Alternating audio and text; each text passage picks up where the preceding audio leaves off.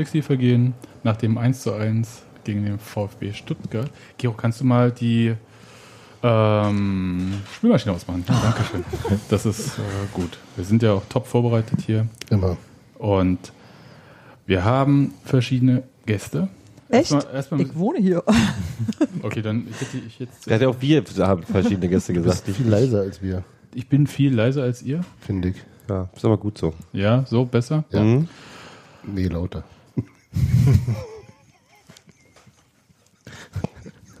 Hallo Steffi. Guten Abend. Hallo Hans Martin. Hallo, Hallo Gero. Sebastian. Hallo Sebastian. Hallo Steffi. Als Gast ist Hallo, Daniel von Union Taktikblock Eisern Ketten. Hallo? Und mein Name ist Sebastian. Hallo. So, ich war es erstmal beim. Mehrere Gäste? Das war ja das, was ich gesagt habe. Wir sind doch eins, zwei, drei. Auch, auch, Nö. auch, Oh, was? Verstanden. also, Das ist ja, ja mhm, mhm, mhm. implizite Ausgrenzung. Läuft. Näch- Nächstes Mal fliegst du alleine nach Nürnberg. Genau. Bloß weil wir, bloß weil wir Ja. Simon Terodde mögen und du nicht. Kommen wir gleich noch zu. Ja. ich möchte, äh, seid nicht so gemein zu mir. Es war mein erstes Pflichtspiel in dieser Saison und ich habe mich Haha. prächtig amüsiert. Ja. Es war toll und ich hatte Gäste aus New York, die zwar schon mal Soccer gesehen hatten, aber nicht in Europa. Stimmt, die sind ja nicht zum, die gehen ja nicht zum Football, sondern zum Soccer. Das bringt Ja. manchmal durcheinander. Aber das, äh, aber dann halt so in Indiana oder so hatten sie es gesehen. Also es war so ein bisschen ich, eine andere So, Umgebung. College, College Ja, vielleicht College, vielleicht Highschool, ich weiß nicht so. Ja, so. ganz so. hm.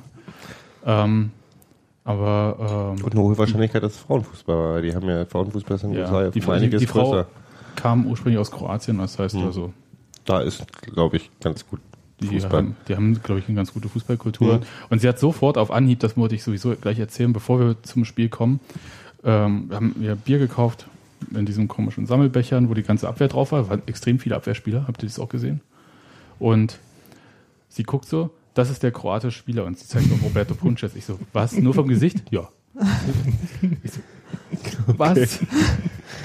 Was? Ja, keine Ahnung, wie sie das gemacht hat, aber ähm, Naja, gut, aber bei Christian Petersen würdest du, würdest du auch, also wenn du weißt, dass ein Däne bei ist, würdest du auch auf den tippen, oder? Könnte aber auch Außer stellt sein. jemand Toni Kroos daneben. Trotzdem. Ja, äh, bevor wir jetzt hier in, diesem, in dieser Fachrichtung weitermachen, ja, ähm, kommen wir mal zum Spiel. Und das Ganze drumherum, da können wir ja nachdem wir uns mit dem Spiel befasst haben, nochmal separat äh, zu kommen. Stichwort, äh, wie gehen wir mit Gästen um und so weiter. So, Na, Ich wir, ja- wir mit unseren immer gut. ja, wir haben ja auch. Aber, Daniel, ich fand es ja überraschend, dass Stefan Fürstner äh, nicht von Anfang an gespielt hat, weil so viele schlechte Spiele hat er jetzt nicht gemacht. Es war nur eins, ehrlich gesagt, und bei Jens Keller wissen wir, ist man nach einem schlechten Spiel nicht sofort draußen. Warum war er denn draußen? Also, ich fand es auch überraschend und ich fand auch die Begründung von Jens Keller überraschend und zwar vor allem überraschend deutlich. Also, er hat nach dem Spiel gesagt, dass Stefan Fürstner fußballerisch viel schlechter ist als Dennis Daube. Also, Hat das nicht andersrum wenigstens formuliert? Daube viel größere fußballerische Qualitäten hat als Fürstner. Und das, Das ist schon ähm, sehr deutlich. Aber es stimmt doch auch, oder?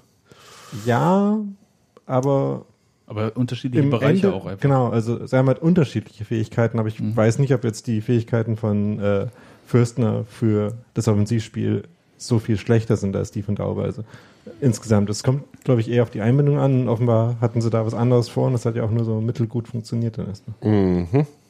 Ja, aber war es nicht so, dass äh, du einfach so vehement geschrieben hast, dass Stefan Fürstner sich viel zu oft zwischen die Innenverteidiger fallen lässt und damit die Bindung zum zentralen offensiven Mittelfeld zu groß ist und äh, deswegen die Passwege zu und hat Jens Keller das nicht alles gelesen? Aber ist das nicht ein charakterlich, das ist doch kein charakterliches Defizit von Stefan Fürst. Nein, nein, Das kann man äh, doch über ja, ich glaube, die Anweisungen. Also, also wenn Jens Keller das so gesehen hat, dann hat das zumindest in der Spieltagspressekonferenz vor dem Spiel gut verborgen, indem er meine Analyse kategorisch zurückgewiesen hat und vollkommen andere Fehler ausgemacht hat. Was waren die Fehler, die äh, ähm, Jens Keller ausgemacht hatte? Also an dem äh, Kaiserslautern-Spiel, wo ja irgendwie Mhm. das Verhalten von Fürstner problematisch war, da hat er halt kritisiert, dass sie sich irgendwie nicht genug getraut haben, nach vorne zu spielen. Und ähm, irgendwie sich nicht getraut haben, Ballverluste in Kauf zu nehmen, die dann gegengepresst werden können. Und das ist ja eigentlich was, wo ähm, Stefan Fürstner eher bei hilft, sowas zu haben, weil er mehr weiträumige, raumgreifende Pässe nach vorne spielt und nicht eher die Pässe, ähm, auf die dann vorne die Offensivspieler gegenpressen können oder diese halt idealerweise gleich verarbeiten. Na, Vorbeiverlusten hat sie in der ersten Hälfte auf jeden Fall keine Lust, weil da hatten sie genug von. Ja, also die Strategie ist aufgegangen. Aber es gab noch eine äh, zweite Personal, also die war taktisch bedingt. Und die zweite, die hat sich so ein bisschen so anderthalb Wochen lang so leicht angekündigt. War für mich trotzdem überraschend, dass es dann für die Startelf gereicht hatte, war Christopher Trimmel auf rechts wieder da. Ist wahrscheinlich, die beste Vertretung für Christopher Trimmel ist wahrscheinlich Christopher Trimmel selbst im Moment, oder?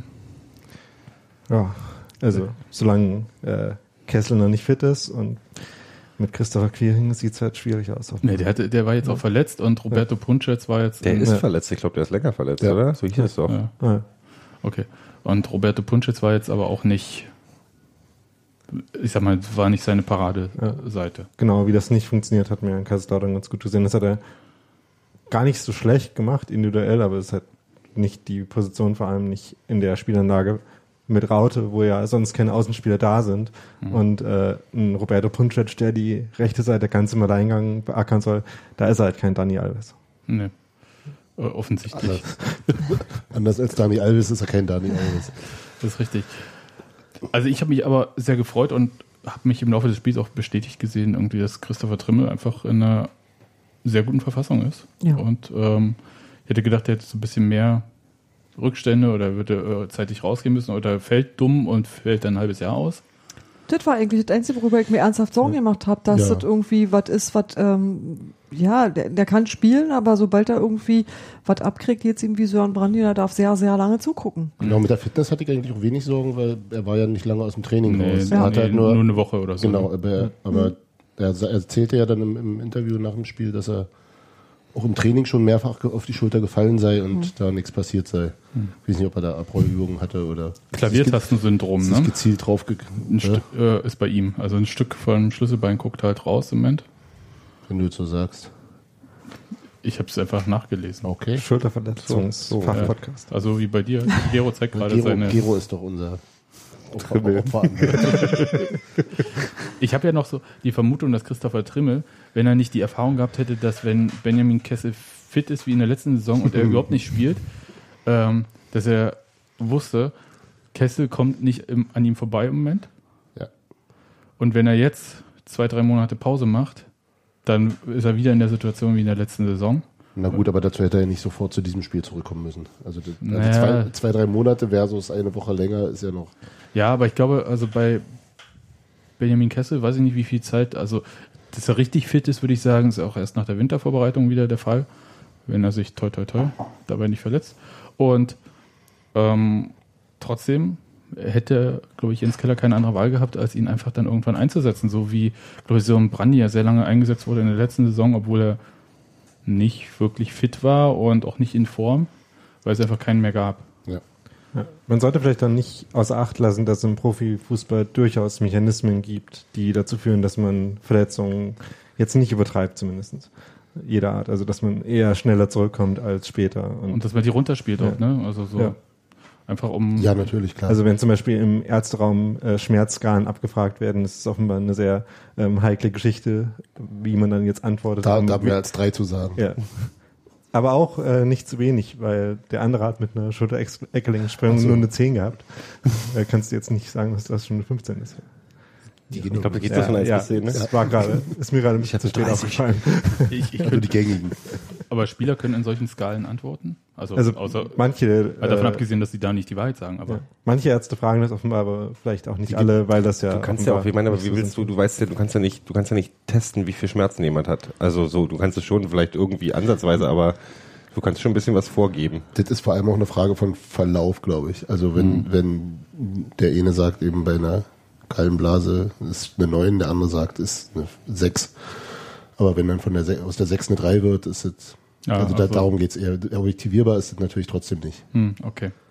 Gut, aber da, jedenfalls hat mich äh, das einerseits gefreut und andererseits ein bisschen betroffen gemacht, dass Christopher Trimmel da äh, aufgelaufen ist. Weil ich dachte halt, im Normalfall, wenn alles normal sein würde, wäre er jetzt wahrscheinlich noch vier Wochen mindestens draußen und würde es richtig auskurieren und vielleicht äh, diese Klaviertaste, die da so rausguckt, runterdrücken, das, was auch immer man da macht, operativ. Kann man nicht mehr machen, ist vorbei. Ja. Bleibt immer draußen. Bleibt immer draußen? Ja. Okay. Ja, du kannst, du kannst, wenn du, also jetzt, also ähm, fünf Tage oder drei Tage nach dem Unfall ist es zu spät, um da wirklich sonst. Aber das, was du erzählst, ist doch eine Schlüsselbeinfraktur, oder? nee, es ist keine Schlüsselbeinfraktur, es ist eine Schulter-Eckgelenk. Schultergelenkssprengung. Da ist, gibt, Ach, gibt da es keine das- Fraktur, da springt sind bloß die sozusagen das, das Bänder. Ende vom, das, das äußere Ende vom Schlüsselbein. Die Halterung vom Schlüsselbein ist weg. Und deswegen steht es ein bisschen weiter höher, Ah, wird ja. dann operiert, wird festgemacht, aber das ist, du müsstest es, um das richtig runterzudrücken, müsstest du alles wieder neu aufmachen und wieder, ich habe das alles, sehr, Und in Gelenke rein operieren ist ja auch so eine Sache. ist eine Sache, die willst du halt nicht. Und dann musst du halt damit leben, dass du eine kleine Beule auf der Schulter hast.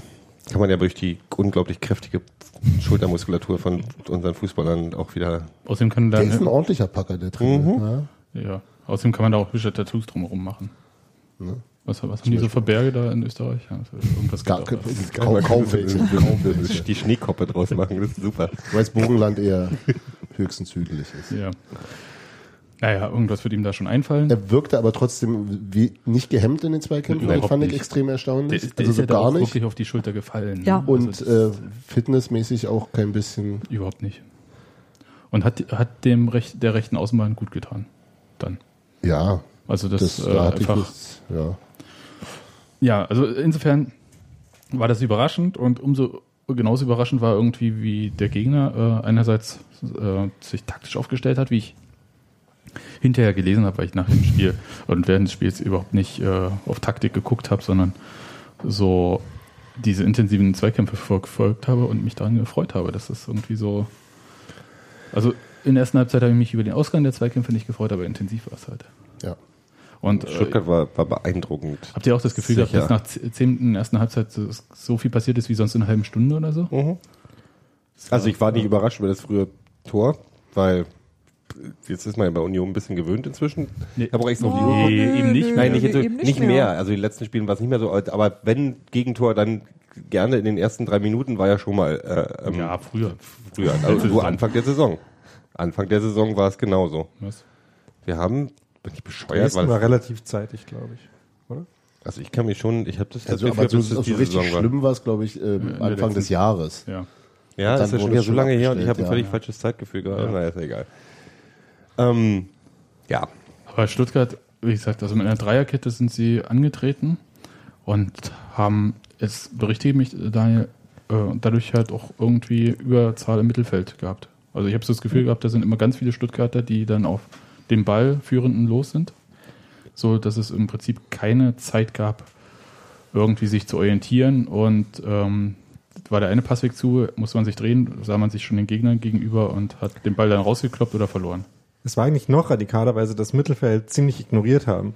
Also da waren dann zwar irgendwie Gentner und Zimmermann ähm, und ähm, wenn Stuttgart den Ball hat, ist der Baumgartel aus der Innenverteidigung auch noch ein bisschen aufgerückt. Aber vor allem haben sie halt sehr stark auf die äh, aufs Angriffsdrittel fokussiert und da sehr stark gepresst und da auch Bälle sehr schnell reingespielt, sodass ähm, das Mittelfeld von Union überhaupt nicht ins Spiel gekommen ist und von ähm, diesem hohen Pressing und dann von den Zweikämpfen im Mittelfeld total aus dem Spiel genommen worden ist und Stuttgart einfach sehr konsequent und äh, sehr radikal gespielt hat und die haben, die haben ziemlich. das, Entschuldigung, wollte ich nicht das hat dann halt auch zu diesem intensiven Spiel geführt. Ja. Und äh, zu dem schnellen Gegentor dann auch.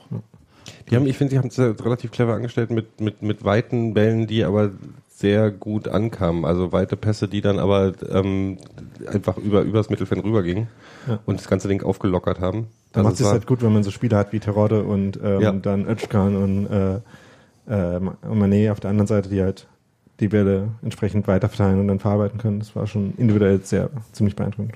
Ja, so ein Tor wie gegen uns, das hat Simon Terodde für uns nicht so oft geschossen. Da sah Christopher Tremel übrigens auch nicht so wahnsinnig gut aus, auch wenn er nur das Ende der Fehlerkette war. Ja, ich glaube, das ging einfach sehr schnell. Ja. Das muss man so sagen. Und Da war ein schönes Tor. Also Ja. muss man so im Nachhinein habe ich mir, ich habe es mir nochmal angeguckt, ähm, weil ich es im Stadion noch nicht so richtig mitbekommen Mhm. habe. Ähm, musstest du wieder draußen warten. nee, nee, nee, nee, nee, nee, nee. Aber es war halt, wir, wir waren viel zu früh. Wir waren noch damit beschäftigt, uns irgendwie unsere Schals wieder umzubinden und eine Zigarette anzuzünden. Und dann war es dann auch schon soweit. Wobei ich auch glaube, dass es in dem Moment, als der Ball draußen bei Manet gelandet ist, dann auch relativ schwer zu verhindern war. Und das ist ja aus so einem komischen Pressschlag entstanden, der eigentlich so nur halb kontrolliert da rausgekommen ist.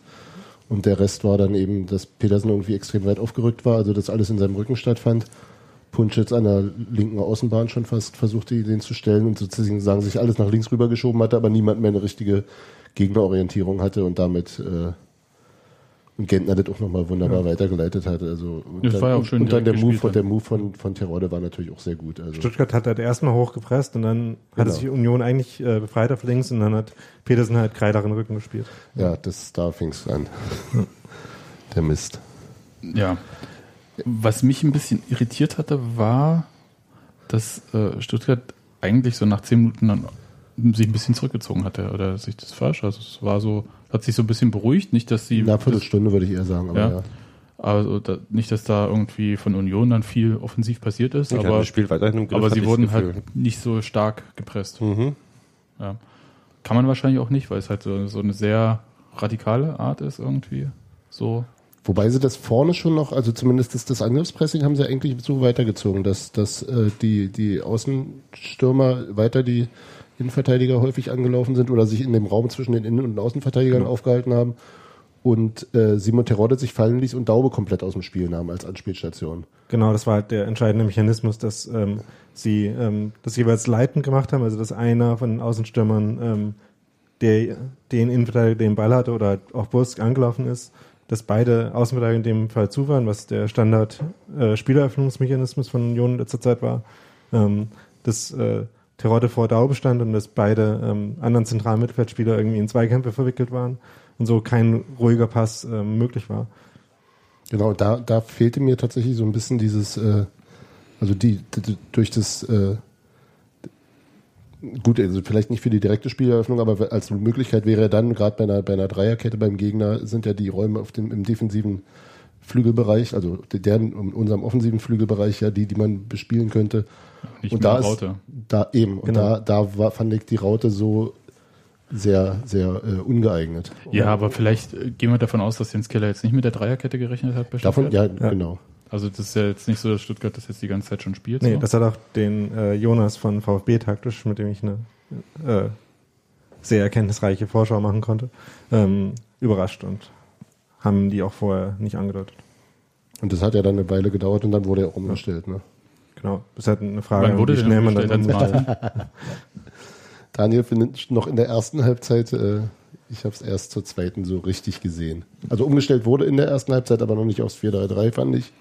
Oder auf so ein komisches, lopsided, äh, asymmetrisches Dingen. Ja, also auf jeden Fall ist Skripski irgendwie auf die rechte Seite rausgerückt. Ob dann Redondo schon so ganz in der Linksaußenposition gerückt ist oder noch eher so als der zweite Stürmer gespielt hat, der ja vorher schon war. Das könnte man nochmal. Wobei ich mich da üb- übrigens frage, wenn wir schon mit zwei Stürmern spielen, warum dann nicht äh, unser zweiter Stürmer dann den zweiten Stürmer spielt, sondern Kenny Redondo, der um flexibler im Spiel reagieren zu können. ja, aber der ist Ja. in, der, in, der, in der Körperlichkeit, glaube ich, Aber er ist schnell.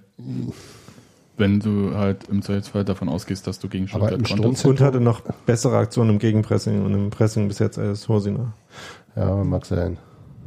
Aber die Durchsetzungsfähigkeit ist halt doch, also die physische Durchsetzungsfähigkeit. Wenn er mit, äh, mit Ball am Fuß äh, kommt, dann geht es sicherlich, aber so dieses, dieses Bälle behaupten, Ja, also ich sag mal so, der Vergleich zwischen äh, Redondo und Manet war ein bisschen augenfällig, so was so die Mhm. Körperlichkeit betraf. oh ja, da war ja, da war ja Roberto Punschitz mal re- relativ äh, überrascht und blieb be- beinahe beleidigt stehen, dass das jetzt kein Foul gewesen sei, als er ihn einfach mal ein bisschen weggecheckt hatte. Ja. Ja, die war augenfällig. Mané ist überhaupt beeindruckend gewesen. ja, aber i- i- einerseits Zu ja, wenig zielführend. andererseits habe ich die ganze Zeit gedacht, okay, er ist schnell, aber in der Situation, wo er hätte dann im Spiel in der zweiten Halbzeit das entscheiden können für Stuttgart, nach diesem wahnsinnig wirklich dem ist Gero gerade gegen die Heizung gefallen. Hört sich so an. Ähm, Vielleicht ist ja irgendein Kind von uns gestolpert, das nicht da ist, wo es sein soll. Hm, Dann hätte das Kind aber gebrüllt. Also, jedenfalls war das, glaube ich, einer der besten Konter, die ich überhaupt diese Saison gesehen habe, auch wenn es nicht so zum Abschluss geführt hat, glücklicherweise von Stuttgart. Das Ding. Der, wo als Mané übers Tor geschossen hat. Und, aber das war ja Der Konter war ein Hammer. Also da stand ich so Mund offen. Oh, Vor, vor allem, wenn man bedenkt, dass, dass äh, der Insua auf links im Laufduell mit Trimmel, glaube ich, äh, schon im Fallen war, als er diesen, diesen Seitenwechsel auf Maxim geschlagen hat und der dem genau auf den Fuß fiel. Das war so, wow. Und da hat Union eigentlich das schon ziemlich gut verteidigt. Ich habe mir das auch nochmal angeguckt und habe irgendwie den Fehler finden wollen, aber sie waren schon sehr schnell hinten. das aber war es hat einfach nicht schnell und direkt gespielt. Ja, Ne? ja. Also es war ein sensationell äh, gespielter Konter. Aber da hat Mané halt einfach nicht den Abschluss gemacht und ja, gut, da gehst du dann, glaube ich, aber auch ins Risiko und nimmst den Ball. Also, ja, natürlich muss ja auch. Aber er hat noch eine, bei einem anderen Konter noch eine Szene, wo er, ich glaube, Kreilach den Ball so zwischen den Beinen durchlegt und dann Oh ja. äh, Terodde einsetzt. Das war schon schick. Nein, das war insgesamt, glaube ich, eine der, also oder wenn nicht überhaupt die äh, individuell stärkste Mannschaft, die wir bis mit der was bisher zu tun hatten, Ja. würde ich denken. Wenn man sich so, also auch wenn wir schon bei der Lobhudelei sind, der äh, Pavard, der rechte von den drei Innenverteidigern, ein, ein unfassbar äh, äh, krasse, gute, elegante Zweikampfführung. Der, der Zimmermann im defensiven Mittelfeld war extrem zweikampfstark und also das war schon einiges an Gentner, war die Drecksau, die man braucht.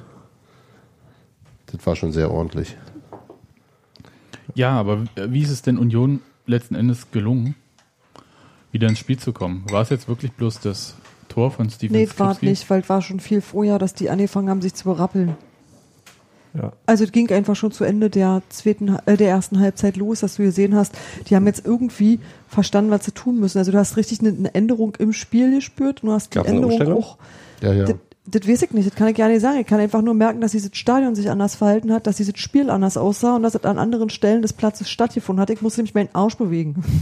Stevie ist, ist mehr auf den Flügel gegangen Mhm. und äh, damit und teilweise gab es eben auch in der ersten Halbzeit noch das Dilemma, dass die die beiden Achter sich nicht wirklich entscheiden konnten oder oder un unterschiedlich jeweils gefordert waren. Entweder die Außenspieler, also die die Fünferketten Außenglieder, die Wingbacks sozusagen, teilweise zu decken. Also ähm, gerade zu Beginn der ersten Halbzeit hing Groß sehr viel auf der rechten Außenbahn. Äh, und dann waren die beiden zentralen Mittelfeldspieler, also Zimmermann und der Gentner frei. Oder aber sie standen in der Mitte und damit konnte auf den Flügeln wieder sehr viel gemacht werden. Und dadurch, dass sozusagen der Flügel bei uns, bei denen doppelt besetzt war und bei uns nur einfach mit den Außenverteidigern, gab es da große Probleme. Und da war dann auch die nominelle Überzahl im, im zentralen Mittelfeld völlig hin, völlig, völlig egal, weil, weil das komplett überspielt wurde die ganze Zeit, wie Daniel ja eingangs sagte. Und dadurch, dass dann auf dem Flügel ein bisschen mehr, also mehr Präsenz war, kam, das, kam Stuttgart schon deutlich nicht mehr so gut durch. Wobei das auch schon vorher nicht so war, dass die permanent vorm Tor standen. Ne? Also darf man ja auch nicht vergessen. Die haben das eine Tor gemacht, hatten dann das Spiel dominant im Griff, aber Viele haben, Strafformationen haben, haben zu ne? wenig gemacht auch. Und ich dachte auch wirklich so, je länger, so je länger, so es, je länger es dauerte, je länger es dauerte, wenn die das 2-0 nicht machen bis Mhm. zur Halbzeit, dann ist vielleicht noch was drin. Ja, also sie hatten in der ersten Halbzeit Stuttgart Strafraumaktionen, aber keine Abschlüsse. Ja. Und es gab dann mehrere Faktoren, die, glaube ich, zu dem Kippen beigetragen haben. Also einerseits, weil es halt an vielen Stellen vom Platz mehr oder weniger eins gegen eins Duelle gab, war das Spiel quasi auch anfällig dafür, mit einem Wechsel im Momentum oder in der Stimmung halt auch zu kippen. Also als dann plötzlich äh, Kreilach und Groß halt mal Zweikämpfe gewonnen haben, war dann halt auch dahinter dann Platz, den sie dann angreifen konnten. Und Hedlund hat halt, ähm, ist halt sehr gut in diese Räume gestartet und hat ein fantastisches Spiel gemacht. Den Fand fand ich mega gut, beeindruckend. ja. Das war Ja. auch, also das war auch so jemand, der mir da das erste Mal so richtig aufgefallen ist als Person, nicht als irgendwie Teil von, sondern wo ich wirklich dachte so, warte mal, was macht der denn? Er ist ja schon wieder da. Wo kommt der denn jetzt schon wieder her? Der hat, der war, der war permanent an, am Arbeiten und ich habe auch gestaunt, was für ein, was für ein massiver Typ das ist. Also Der ist gar nicht so schmal, wie sein, wie sein Neben- Ju- Jungsgesicht vermuten ja, lässt. neben dem sieht jeder Gegenspieler mal aus wie Gartenzwerg. Das ist krass. Also das war wirklich so. Toni Nee, Leisner der so- vielleicht nicht. Nee, der hat aber so eine, der hat, äh, der läuft so gerade, der hat so eine, ähm, ich weiß gar nicht, der hat einfach eine, eine Haltung Der läuft wie und Björn Joghurt breite, früher. breite außer- Nee, aber der hat wirklich, also der hat, der hat, der hat so eine Riesenfigur und dann guckst du dem ins Gesicht und denkst so, wie alt ist der? 20? Ich, ist wirklich erstaunlich. Ja. Und hat halt auch noch gute Entscheidungen getroffen. So. Ja. Ähm, und dann, dadurch, dass Petersen auch wieder ein starkes Spiel gemacht hat und auch sehr hoch gespielt hat, waren sie dann halt plötzlich in Überzahl auf der Seite und konnten das dann ganz gut ausspielen. Ja, und der steigt, der hatte ja trotzdem, also das hat mich auch ein bisschen erstaunt, dass da nicht, aber dass da nicht schnell genug von der anderen Seite reagiert wurde. Er stand ja auch deutlich höher und breiter als, als Kenny, war mein Eindruck. Und hatte genau diesen Raum neben der, neben der Dreierkette, also im, im, im, im defensiven Flügel des Gegners. Und da passten dann irgendwann, als er drin war, euch auch die, die, diese, diese Diagonalbälle von, von Fürstner sehr gut zu. Ne? Also auf einmal war da Griff viel. Äh, Der Jonas hatte ja in seiner äh, nach dem Spielanalyse äh, beschrieben, dass sowohl die Umstellung als auch die Wechsel von Keller alle richtig waren und alle Wirkung gezeigt haben. Und äh, also gut, bei Hosiner kann man jetzt drüber streiten, der war auch zu kurz drin. Aber klar, wenn er das Ding macht, dann, aber ja. Ich fand, ich fand für den, für den kurzen Moment schon sehr Nein. auffällig. Also, nee, der war auch gut, also das, das, damit will ich nicht, aber der hat jetzt nicht so spielentscheidend Akzente setzen können, dazu war die Zeit zu kurz. Aber die Umstellung war sicherlich gut. Die Wechsel Und einfach nur die kurz Wechsel waren von ähm, Redondo zu äh, Hedlund. relativ früh in der 57. oder 55. glaube ich schon. Also äh, Aber es hat sich auch angedeutet, also weil ja, Redondo da keine Akzente setzen konnte auf den. relativ wenig, ja. Und dann kam irgendwann Fürstner für Groß und Daube rückte auf die Halbposition vor. Und schließlich noch Rosiner für Quaner. Genau. Was ich mir ein bisschen früher gewünscht hätte, einfach als einen anderen, äh, um die gegnerische Innenverteidigung nochmal vor eine neue Aufgabe zu stellen, Und weil an die sie sich noch nicht gewöhnt Quaner haben. auch, das, du hast es ja irgendwie so ein bisschen äh, angedeutet im State of the Union. Ich fand, also Quaner war nicht schlecht, aber Quaner wirkte noch nicht. Also ich weiß nicht, wie, ob es Unsicherheit ist oder so. Ich, ich habe so diese alte Krankheit, die wir, die, die, es gab, gab so ein Ding, das wir bei Quaner, als wir gesagt haben, der erste Ball ist immer ein bisschen komisch. Und ich wirke in diesem Spiel gab es so ein paar Bälle, die er dann auch, er hat sehr viele Bälle verloren, nachdem er ihn gerade gehabt hat. Und dann ist er in den Gegner rein, da war der Ball weg. Das Naja, ist- wurde jetzt hat sich auch ein bisschen geholfen. Aber guck aber nicht guck dir besonders mal- kontrolliert Guck dir mal Damir Kreiler in der ersten Halbzeit an, Ja. dem sind die Bälle teilweise über zwei Meter versprungen. Also Ja, ja. war, da war er jetzt nicht allein in dem Spiel. Ja, ja, nee, klar, aber bei- so bei Quana bin ich es halt nicht mehr gewöhnt. Aber Bei Qua- Damir Bei eigentlich Kreiler auch nicht. auch nicht. Colin Quan hatte zwei wirklich sehr gute Chancen. Ja.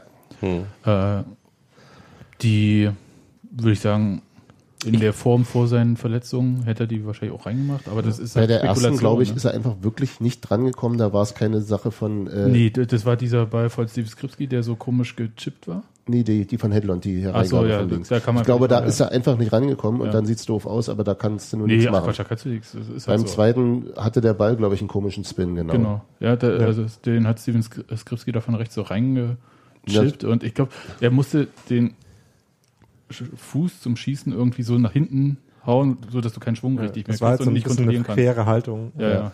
Andererseits, es ist halt genau ich der mir wahrscheinlich Abschluss. Fuß gebrochen dabei. Ja. Das sind halt die Abschlüsse, die äh, Simon Terodde gerade sehr gut hinkriegt, wo er Ja, halt wobei, sehr, wobei Terodde hätten wahrscheinlich mit dem linken Fuß runtergenommen und mit rechts am, am, am Verteidiger Genau vorbei das habe ich auch gesagt bei dem, bei dem, ich glaube, bei einer der letzten Täuschungen, wo ich gesagt habe, Terrell hätte den wahrscheinlich reingemacht, irgendwie mit dem Arsch. Ähm, er, Aber da ist ihm tatsächlich, glaube ich, auch weggedreht und Ja. er ist ihm über, über den Schlappen gerutscht. also ich würde da auch Quana keinen Vorwurf machen im Spiel. nee, ich, ich, mir ist es bloß aufgekommen, ich fand aber auch, dass sich mit der Mannschaft auch Quana verbessert hat ähm, und sicherer wirkte im, im, in der zweiten Hälfte des Spiels, sage ich jetzt mal verallgemeinert.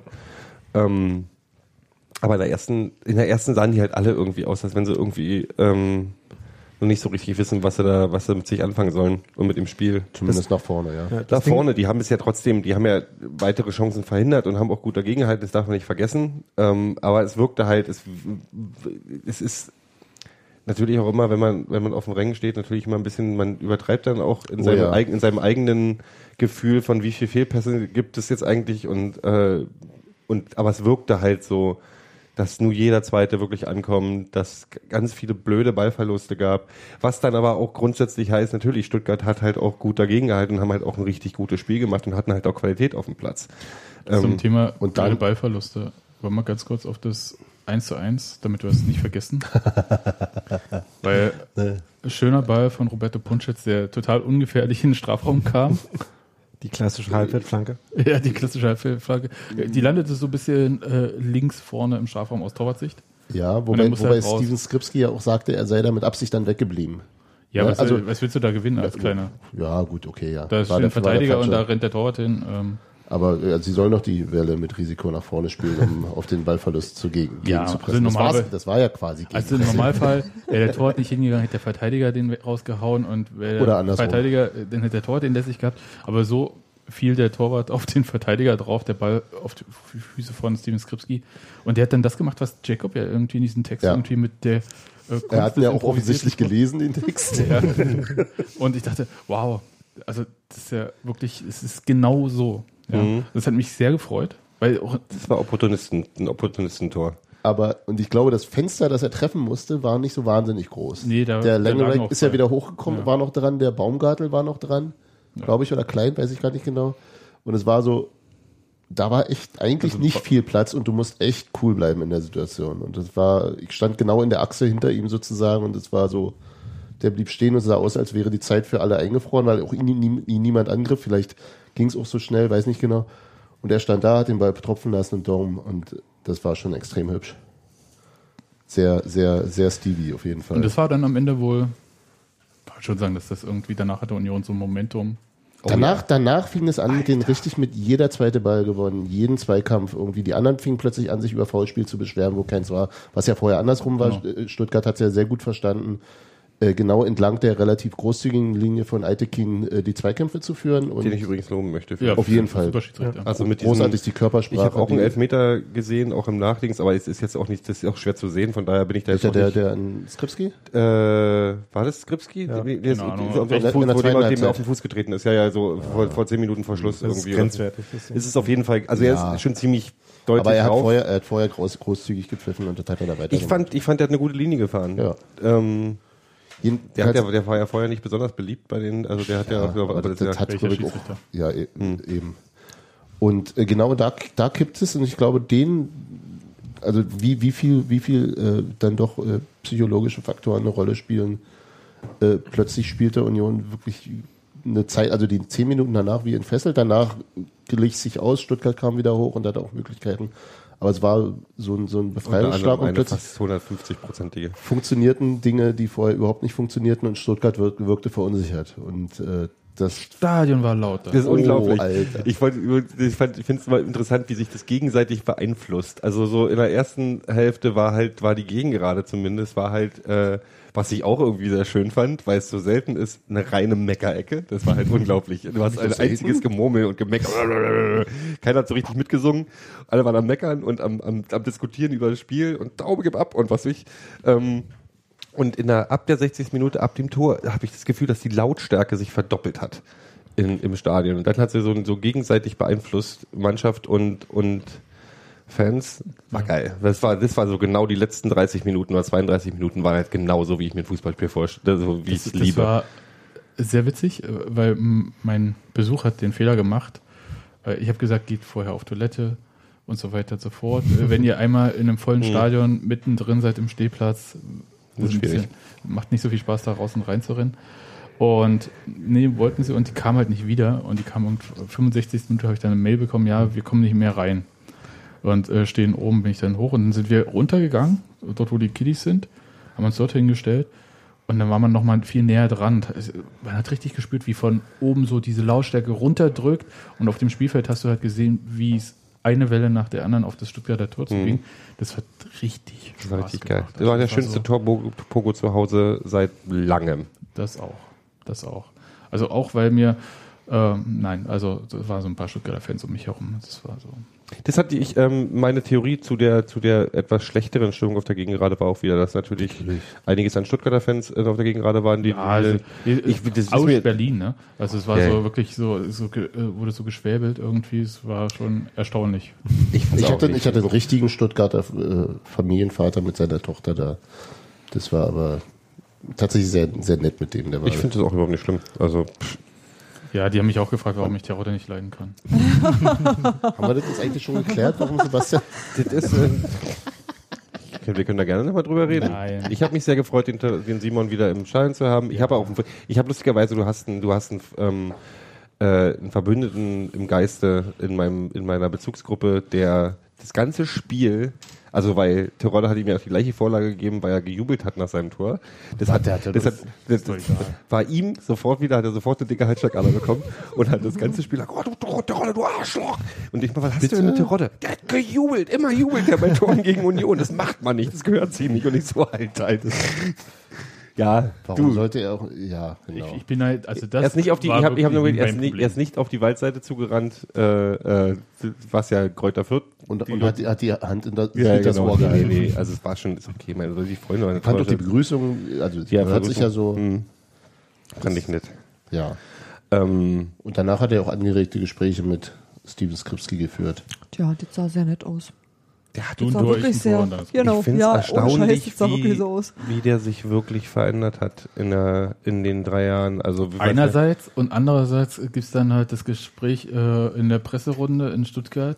und äh, die legst sprechen- du jetzt ihm gegen ihn aus, ne? Natürlich. Äh, und da wird auch Daniel Ginczek angesprochen. Ja, wenn, wenn, also wenn er gesund ist, dann äh, spielt er natürlich. Wo ich sagen muss, Alter, hast du denn noch alle? Du bist der beste Zweitligatorschütze der letzten ist drei Spielzeiten. Und dann sagst du, nein, das ist nicht Bescheidenheit. So wird man halt kein Bundesligaspieler. Na, Wie, wenn du, wenn du Journalisten erzählst, ich spiele immer, wirst du Bundesligaspieler?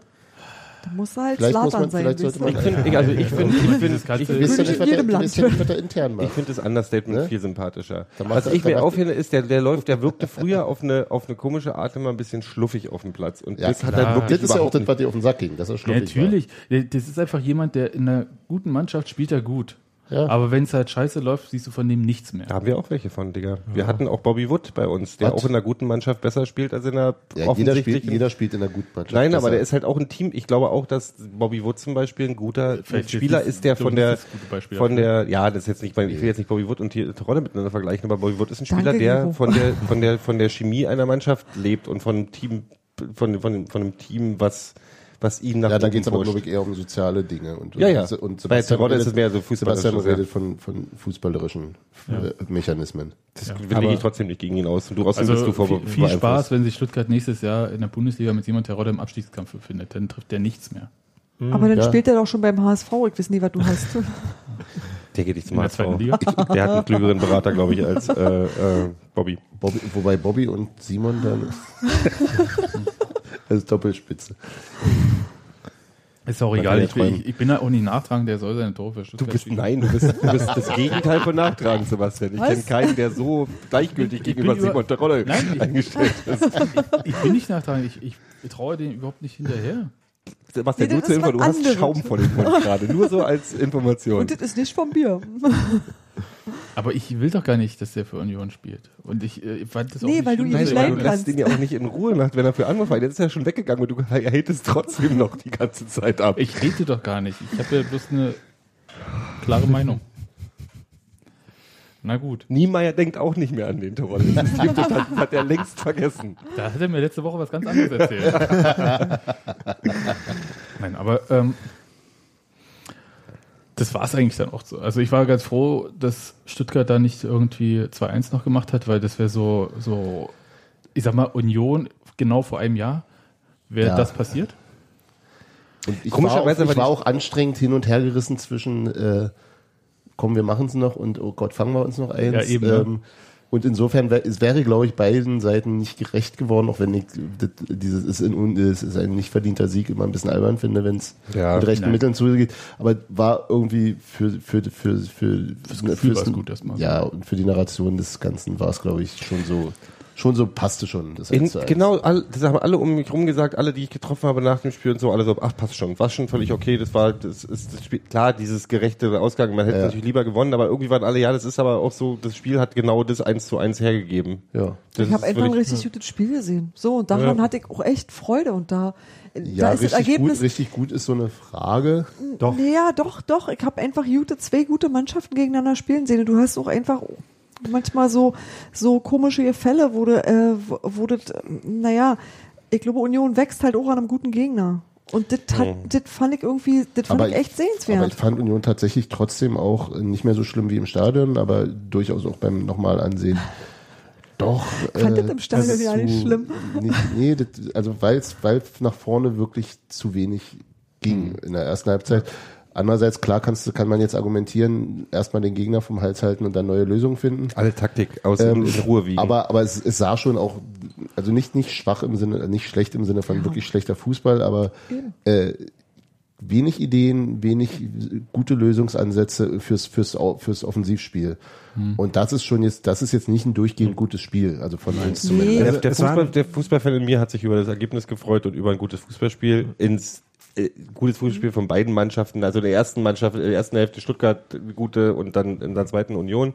Oder beide. Der Union-Fan von mir hat natürlich gerne ein 5 zu 1 gesehen, aber was, ich meine, so, das, das war schon alles okay so. Die fand zweite gut, dass Halbzeit war wahnsinnig unterhaltsam. ja, Ich die habe haben mich total zurück- die haben gut unterhalten. Genau, das war das, was ich sagen wollte. Und ich Ja. habe so, ich habe immer so bestaunt, wie äh, Toni Leisner so, so geschickt seinen Körper eingesetzt hat.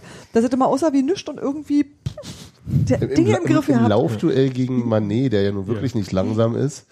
Und dann schiebt er sich gerade noch so Ja. davor, obwohl Und- er eigentlich Das müsste war der ja abhängen. Ich Ich finde den mich so, so- beeindruckend. Ich habe mich so gefreut. Ich habe mich wirklich über Einzelspielerleistungen so gefreut, dass ich irgendwie dachte, ey, doch komm, das ist alles gut. Roberto Punsch jetzt die gesamte zweite Halbzeit, das war so. Den habe ich die, auch die, noch die gerne. Rausrückbewegungen, die epischen Rausrückbewegungen von Roberto Punsch jetzt. Ich finde, ich, was ich interessant finde, das war in der zweiten Hälfte dann halt wirklich, äh, ähm, wirklich auffällig, war, wenn die eine Sicherheit gewinnen und wenn die merken, okay, jetzt haben wir Momentum, mit was für einer Leichtigkeit Ja. das wirkt, was die da machen. Also was der Leistner macht, das Schön, ist mal so, ja. Digga, da hast du wirklich geglaubt, du kommst mit dem Ding vors Tor. Also so, so ich laufe dich jetzt mal ab, dann bin ich davor und dann habe ich über, nehme ich mir noch mal eine halbe Minute Zeit zu überlegen, was ich jetzt mit dem Ball mache.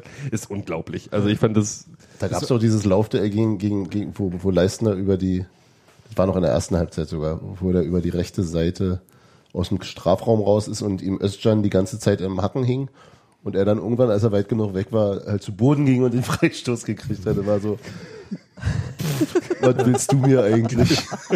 Und ja, man hat halt auch schon in der ersten Halbzeit gesehen, dass Union halt ambitioniert gespielt Ja. hat. Also dass sie halt wirklich einen äh, sehr aggressiven, äh, sehr aggressive Herangehensweise hatten und auch individuelle Sachen gut gemacht haben. Also unter dem Druck, unter dem sie standen, haben sie halt wenig Fehler gemacht immer noch. Ähm, Ja, dann- viel, also viel Passquote war, glaube ich, schon noch recht hoch, oder? Ja, also das schon, aber das war halt, ähm, weil es halt schwierige Aufgaben waren. Ja. Aber sie haben wirklich für das Pressing, was äh, Stuttgart gespielt hat, wenig gefährliche Ballverluste produziert. Das fand ich äh, schon noch relativ äh, stark gemacht. Also sie haben da gut quasi in einer Situation, wo sie tendenziell unterlegen oder insgesamt unterlegen waren, gut noch Schadensbegrenzung betrieben.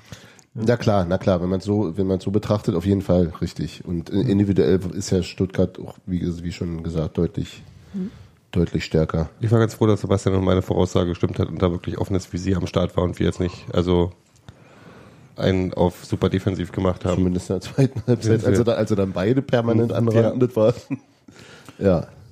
Ja, das, also ich fand, das war ein Top-Spiel und was ich halt überlege, das ist, glaube ich, das, was auch Hans Martin so ein bisschen nicht ganz so euphorisch sein lässt um das Spiel herum, ist ja, äh, dass es eventuell so den Anschein hat, als ob man einen relativ leichten Weg finden kann, um sich Union vom Hals zu schaffen, indem man halt im Spielaufbau so krass stört, dass da gar nichts passiert. Aber ich weiß gar nicht, ob jede Mannschaft überhaupt zu solchen Sachen in der Lage ist.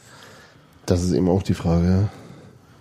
Und, und auch, ich glaube auch, dass nicht, dass, dass keine einzige Mannschaft jemals für über 90 Minuten dazu in der Lage sein wird. Also, Sprich. Äh, äh, Achso, du sahst aus, als du was sagen willst. Und ich glaube, und ich glaube, dass es ihnen auch deswegen anfänglich leichter gefallen ist, weil äh, die Mannschaft von der taktischen Aufstellung oder der taktischen Ausrichtung von, von Stuttgart oder von der Formation zumindest äh, erstmal überrascht war und dafür dann eben auch selbst in der zunächst ungeeigneten Formation stand und damit natürlich die Sache noch mal erschwert war. Das, da, da wurde ja danach gebessert und das ist tatsächlich auch einer der Punkte, die, die ich extrem positiv finde daran, ist nämlich genau gegen so einen starken Gegner, also egal, ob du jetzt überrascht bist davon, wie er, wie er in der Formation steht oder aber du, du einfach merkst, es geht nichts, dass dann just- nachjustiert wird und dass die Lösungen, die gefunden wurden, eben auch sehr, sehr wirksam waren. Das ist ja einfach so und das spricht schon eben auch fürs Trainerteam und auch dann äh, ja, in gewisser Weise wahrscheinlich auch für die taktische Flexibilität der Mannschaft, auch wenn die Formation, die sie letztendlich gefunden haben, schon die gewohnte war, aber ähm, Ja, das schon- 4-3-3 wirkt so wie angegossen mittlerweile bei dieser Mannschaft, oder? Ja, ich würde es einfach am liebsten immer so, aber gut. Was mich halt ähm, an dem Spiel noch positiv stimmt, ist, dass ähm, Stuttgart auf die zentralen Stärken von Union eingestellt war. Also das hat der Hannes Wolf auch schon vor dem Spiel gesagt. Das hat die Durchschlagskraft von den Stürmern von Union, ähm, die Weise, wie sie die Tiefe angreifen, halt die große Stärke ist. Und dass das trotzdem dann am Ende, obwohl sie, obwohl Stuttgart bewusst was dagegen gemacht hat, trotzdem dann äh, zum Tragen kam und Union trotzdem diese Stärke im Endeffekt dann ausspielen konnte. Auch wenn es ein bisschen gedauert hat. Also das ist was, was zumindest für diese Saison ähm, auf jeden Fall darauf hindeutet, dass Union schwierig äh, aus dem Spiel zu nehmen ist mit der Stärke. Ich fand ja, also Ja. was mich positiv stimmt aus diesem Spiel, ist, dass im Gegensatz zum Düsseldorf-Spiel oder Kaiserslautern-Spiel überhaupt erstmal gefährliche Chancen herausgespielt wurden. Ob die dann genutzt wurden, aber es waren halt Schüsse, die gingen aufs Tor, die waren im Strafraum, kamen dort zum Abschluss und das nicht nur ein, zwei Mal, sondern halt tatsächlich in einer Art und Weise, wo du sagst, okay, normal sind dann halt auch zwei, drei drinne bei der Menge. Ja. Diesmal halt nicht, okay, Pech, aber das ist halt dann eine Sache, das passiert dann irgendwie beim Fußball, aber wenigstens haben sie wieder alles rausgespielt, ja. Also das ist schon so anders als gegen die anderen beiden Mannschaften. Also selbst das äh, Düsseldorf-Spiel war dann noch ganz okay, sogar, also da hat man halt noch den Kräfteverschleiß von dem Dortmund-Spiel noch mehr gemerkt. Aber das äh, Kaiserslautern-Spiel ist halt schon unten rausgefahren. Ich glaube, es war auch wichtig, dass sie jetzt wieder eine ähm, auf jeden Fall deutlich stärkere Leistung hatten, um halt zu zeigen, dass das eher ein Ausrutscher nach unten war. Und ich glaube tatsächlich auch so albern wie es ist, es war auch total wichtig, dass es nicht verloren werde, wurde, Ja. weil drei Spiele hintereinander zu verlieren. das- Ja. Also da kannst du ja noch so sagen, wir haben positive Entwicklungen gesehen. Ja. Das, das bleibt ja hängen. Und also im Grunde wäre, wir stand, hätte nie im Leben so viel auf dem Spiel gestanden, hätten wir nicht dieses dusselige Spiel gegen Düsseldorf verloren und womöglich in Lauter noch einen Punkt geholt. Also dann wäre es alles, dann kannst du eben zu Hause auch gegen Stuttgart verlieren, musste nicht. Äh, Und das kann auch gut sein, dass das eben zunächst auch der Mannschaft noch ein bisschen in den Knochen steckte. Also durchaus bin nicht. ich mir nicht, sogar ziemlich sicher. Durchaus nicht äh, undenkbar. Ja, die Drucksituation ist ja auch da. Ne? Also wenn man jetzt die Spiele sieht, äh, Sandhausen, Braunschweig, Heidenheim, das ist so und das ist ja nicht weit hergeholt. Also wenn Bunky im Kurier schreibt, das sind Wahrsagerspiele, äh, das hat er vor anderthalb Wochen schon geschrieben, das ist ja auch einfach, das stimmt ja Na auch klar, einfach. na klar. Und auch wenn die Tabellensituation jetzt gerade noch egal ist, ziemlich, dass halt Stuttgart jetzt schon mal zwei Punkte weniger hat, als wenn sie gewonnen hätten, ist schon mal nicht schlecht. Ja, es gibt Und Einfach eine ähm, Richtung dass man halt einen. Anschluss hält. ja, es, Ja. es gibt Und dass man nicht äh, gezwungen ist, eine Aufholjagd zu starten. Richtig. Also das ist so der Ich meine, Punkt. das Ziel ist ja nicht, das ist ja, ist ja das nicht abgestiegen wird, ist ja schon fast relativ klar, aber das, äh, das ist ja nicht das Ziel der Saison. Also da sollte man ja, die sind ja höher gesteckt und inzwischen auch offiziell. Also von daher, Weil ich jetzt bei den Wahrsagerspielen ist dann natürlich, wie es dann immer so ist, wahrscheinlich äh, Sandhausen als der nominell Ja, aber äh, schwächste Gegner wahrscheinlich das gefährlichste Spiel von den ist ganzen. es? Vermutlich. Andererseits, ich muss gerade das mal in Ähm, Ich glaube, nicht Endo unterschätzen. Wuten, der gegen Union schon mal ordentlich Der drei Tore gegen, Karl- gegen Karlsruhe gemacht hat? Der hat, ja- der hat ja jetzt schon sein Spiel gemacht, was er einmal pro Saison so hat. Also es wird hoffentlich gegen Union, toi toi toi, dann nicht passieren. Ja, das war das letzte Mal, ich glaube, der hat zwei Treffer damals gemacht gegen Union, als äh, die, was mit, noch mit Sascha Lewandowski dort? Verhext mir das Spiel nicht. Weiß ich nicht mehr. Nee, ich verhexe gar nichts. ich bin abergläubisch. Aber ähm, Was hat, für wen war jetzt eigentlich Juri da? Für seine Stuttgarter Buddies.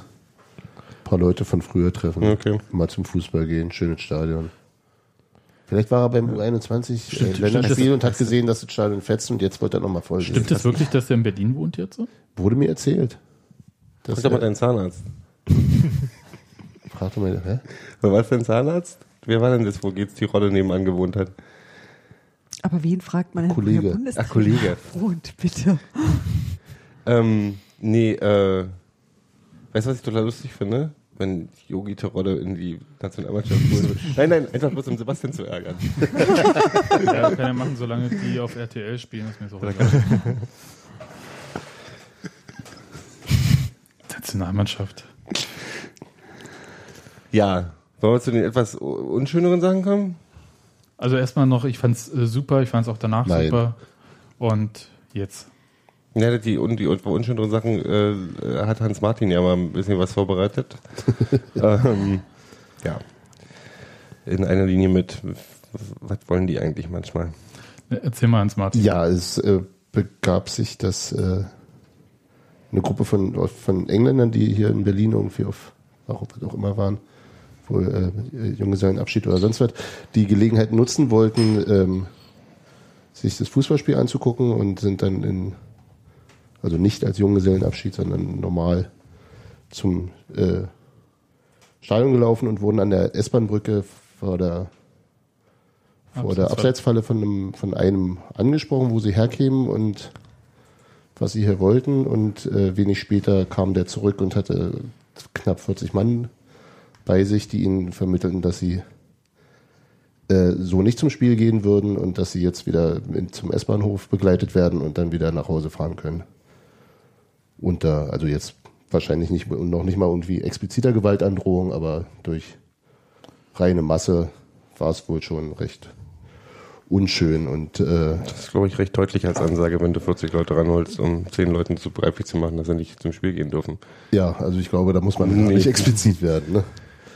Und das, das habe ich äh, eben gehört und fand es extrem ähm, ja, empörend. Nochmal, um klar zu machen, die wollten nicht in die Abseitsfalle. Die waren noch nicht mal auf da in der Nähe, also sie waren noch nicht mal bei der Abseitsfalle angekommen. Also ob sie da rein wollten oder nicht, ist, ist äh, wurde nicht eruiert. Die waren, das war, die hatten, hieß sogar, die hatten äh, Tickets für Sektor 3, ne? Ja, ja, aber ja, aber auch das Ja, über ist ja die- keine die- Vorkontrolle die- da. Keine Vorkontrolle da und das ist auch ein bisschen, also, wo ich mich frage, mit welchem Recht? Die haben auch explizit keine Fankleidung angehabt von irgendeinem anderen Verein. Genau. Ma maximal sahen sie äh, höchstens ein bisschen casual-mäßig aus. Was ist das für ein asozialer Scheiß? Seit wann spielt, spiel- spielen unsere Ultras, oder ich will nicht die Ultras sagen, aber einige unserer Ultras äh, Security für oder Gesichtskontrolle für, für die alte Försterei? Und mit welchem Recht? Nee, wer weiß, ob das Ultras waren, auf jeden Fall irgendwelche Leute. Ja, das waren halt irgendwelche Leute, aber ich, Ähm, ich, eh, mich erinnert das ein bisschen an die Diskussion, die wir vor etwas längerer Zeit schon mal hatten, wo es um die, ich sag's mal in Anführungszeichen, Blockpolizei bei Auswärtsspielen ging, äh, wo dann halt immer durch die Reihen gegangen wurde und äh, bis Unioner und so weiter und so fort, um da halt so Reinheit in den Reihen herzustellen und ähm, mir ist gerade bei dem Wort Reinheit schon schlecht geworden. Ja. und ich krieg Ja. so ein bisschen Plack, weil ich hat, bin ja, wie gesagt, mit zwei amerikanischen Bekannten da gewesen.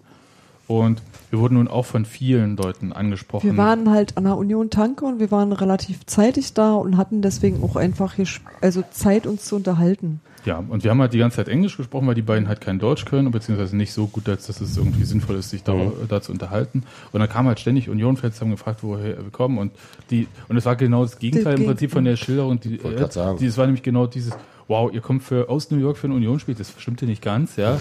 Es war so eher, Aber hey, aber all the way from New York City. Ge- genau. Und äh, das nächste ging dann um Trump und das ist ja so ähnlich beliebt, als wenn man Russen auf Putin anspricht. ähm, also wirklich, äh, wenn ihr mit Amerikanern Smalltalk macht, vermeidet das Thema vielleicht. Das könnte Momentan. vielleicht Zahnschmerzen bei verursachen. Putin. Für die nächsten Unsere Generation hat das schon mal bei George W. Bush da durchgespielt. Ja, anders. Und ähm, jedenfalls war das eigentlich eine super nette Atmosphäre. Mhm. Und genauso will ich das halt auch haben. Und wenn Leute sich halt ein Ticket kaufen, es gibt hier keine äh, Gesinnungspolizei, nach der man sich äh, kein Ticket kaufen kann bei Union. Ähm, man wird ja am Einlass mittlerweile auch kontrolliert, wenn man mit Jacke kommt, muss man die Jacke aufmachen, damit mal geguckt wird, ob man ein Trikot drunter hat vom, an- vom gegnerischen Verein oder so. Trotzdem sind dann halt irgendwelche Leute mit äh, VfB-Cappy vor mir. Ist mir doch auch egal. Ja, also da kriege ich ja nun auch keinen Schaum vom Mund. Wenn es nicht jemand Ich habe ich hab, ich hab, ich, ich hab bestimmte, ich, ich, äh, Der hat eigene Cappies. Ich habe ich hab, das hab ich aber ST9. damals, als die, als die, äh, als die, äh, die, die Kiddies da, ähm, als die ein Freiburg. Bekannte bei uns abge, abgezogen haben, Ja. die irgendwie weder Ultraklamotten anhalten noch sonst irgendwas, wo ich schon mal gesagt, ich habe ich hab überhaupt kein Problem, wenn sich Ultras untereinander ihre Spielchen spielen und ihre Rituale durchziehen müssen, wie abziehen oder was auch immer. Sollen sie machen. Untereinander, Ultra zu Ultra, wenn sie Spaß dran haben, viel Spaß lass doch mal die normalen Fenster raus. Also die, die einfach bloß in Stadion gehen wollen und Fußballspielen sehen wollen. Was haben die denn, was haben die denn mit eu, mit dem ganzen Kindergarten zu tun? Und ich frage mich halt, warum können 40 Leute davon, weil das ist nicht so eine Ausnahme, das sind nicht irgendwelche drei Idioten. Das sind ein Idiot, der sagt, was wollt ihr hier? Und 40 Idioten, die kommen und sagen, wir bringen euch jetzt mal rück zum, S zum S-Bahnhof. Also was- was- ich, ich, Ja, ohne ich, Scheiß, fehlt da sämtliches Verständnis für. Du kriegst doch nicht aus der, aus der Holen mal 40 Leute zusammengetrommelt. Das ist genau ist der ja Punkt. Fast, das wirkt ja fast wie, wie, wie, äh, da steht ein Wachtposten oder so, ist also ja, vielleicht, äh, vielleicht verkleide ich mich demnächst mal als Hipster. Dauert zwar drei Jahre, bis mir ein Bart wächst irgendwie, aber Nee, und im Zuge dessen fiel mir dann auch noch ein, dass beim Spiel gegen Crystal Palace das ja auch schon mal so gab. Da ging es allerdings wohl um den Zugang von Leuten in die Abseitsfalle und denen wurde auch bedeutet, sie mögen äh, sich verziehen. Und da sind dann ein paar von den äh, englischen Unionern, die ja schon länger hingehen, von Union in Englisch und dem Dunstkreis hingegangen und, und denen wurde dann auch be, be, bescheinigt, sie seien ja keine richtigen Unioner und sollten genauso äh, sich nach England zurückverpissen.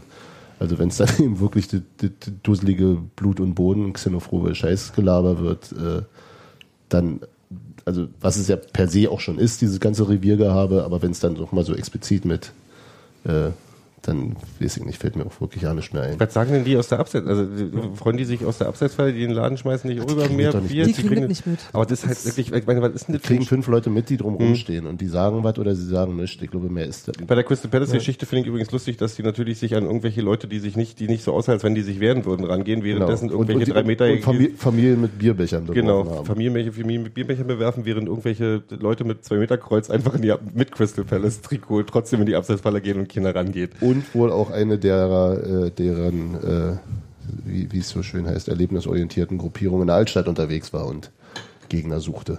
Ja, also jetzt Also so, so völlig, das völlig, eine, völlig aber mit dem anderen, Unsinn. ja, aber, also ja. kann man ja nicht, kann ja nicht sagen, irgendwie kloppt euch doch lieber mit denen, sondern ich muss ja in dem Im Fall Zweifel sagen, ja, ohne Scheiß. Im Zweifel Ultra gegen Ultra habe ich überhaupt kein Problem mit. Sollen sie doch machen. Ja, Sollen sie aber möglichst auch nicht machen.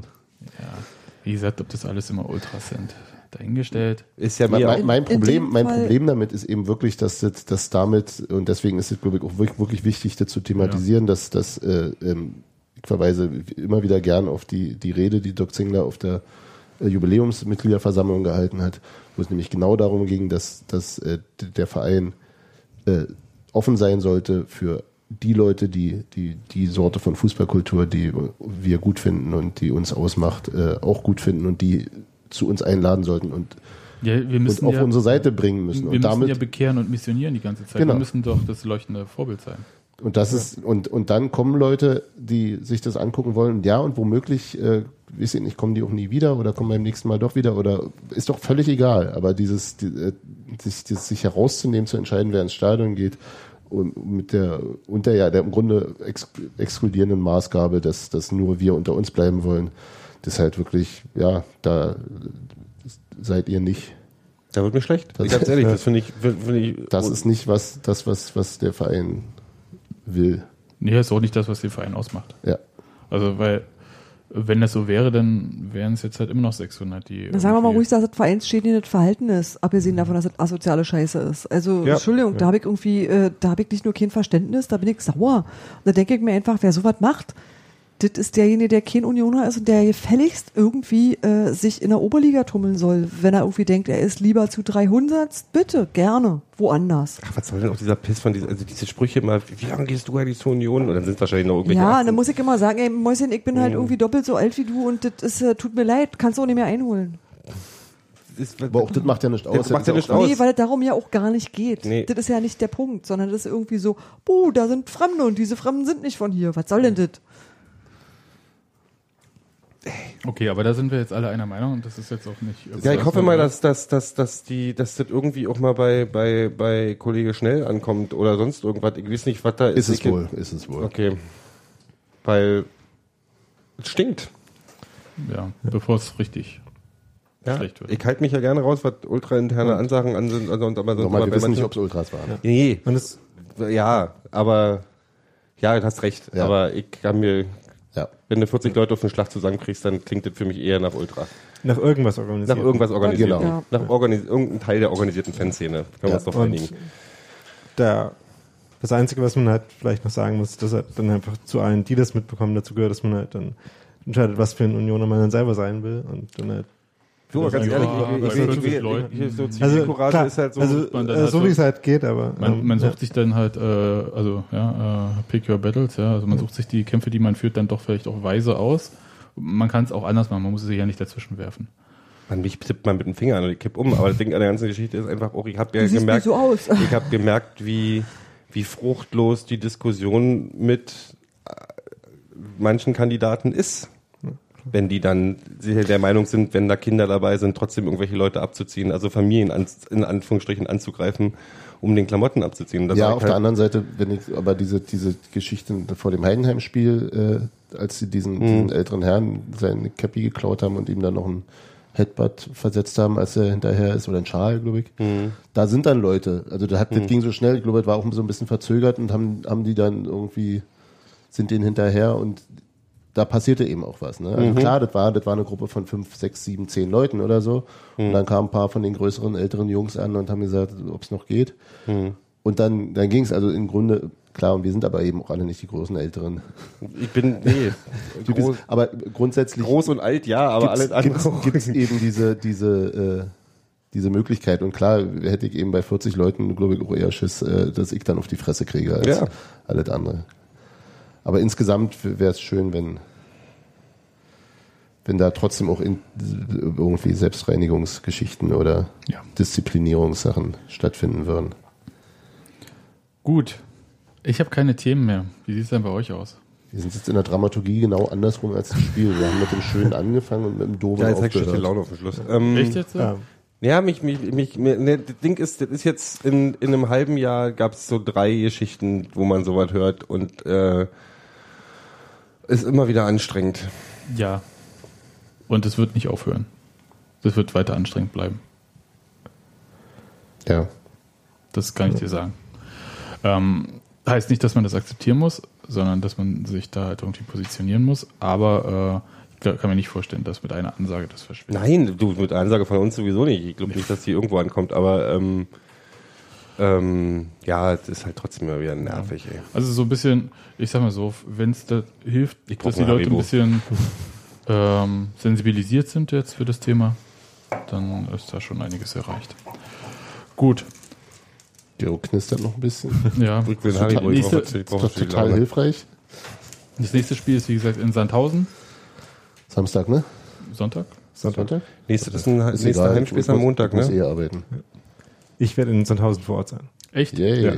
Wow, Wow. du bist doch ein richtiger. Ähm, Hopper. ja, genau, das ist der Ground, den man unbedingt behaupten will.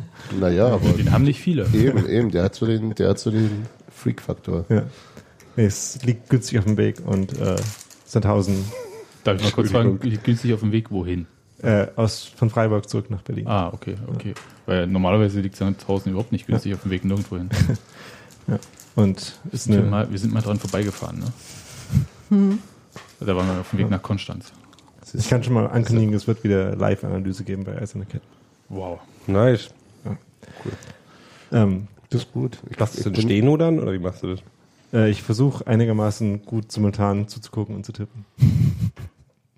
Sogar geantwortet. Also ich kenne Menschen, ich kann, ich kann das noch nicht mal auf, äh, im, im Fernsehen sehen, insofern ist das ganz hübsch, weil ja. Hier, und dann äh, nimmst du deinen Rechner mit oder machst du auf dem Telefon? Nee, äh, schon mit richtigem Rechner. Stehst du im Auswärtsblock mit deinem, mit deinem nee, wahrscheinlich. Ich wollte gerade fragen, stehst du im genau. Auswärtsblock? Äh, nee. Hin, hinter, der, hinter den Fahnen. So, Ich fürchte, das kommt vielleicht bei der weiß, Polizei nicht so gut an, wenn man mit dem Rechner rumsteht und, und tippt. Nee, äh, Sandhausen war so nett, mich äh, da arbeiten zu lassen.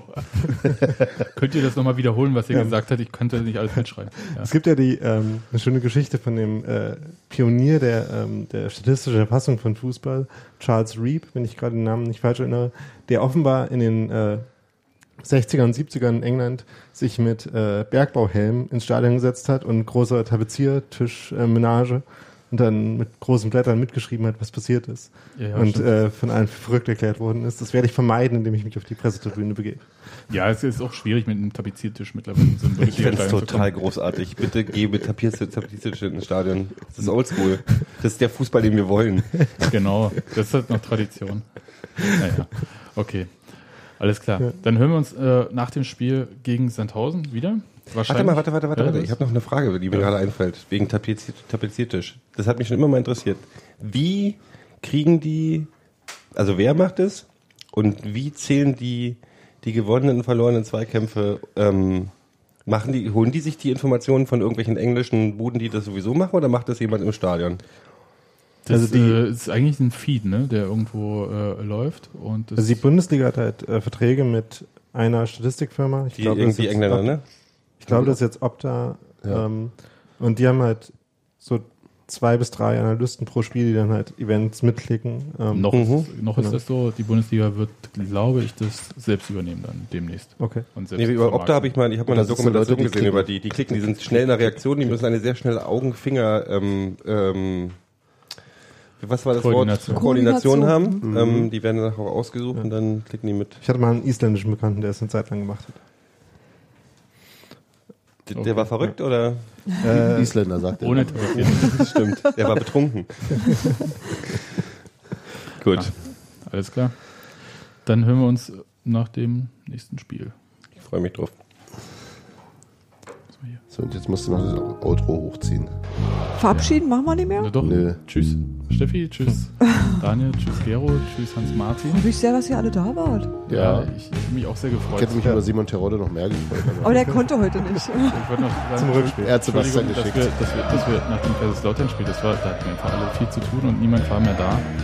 Und dann Entschuldigst du gerade für ein, für, für, Für den Podcast- ausgefallenen Podcast. Ja, nee, für das 1 zu 0 für die Niederlage. Entschuldigung. Macht's gut. Tschüss.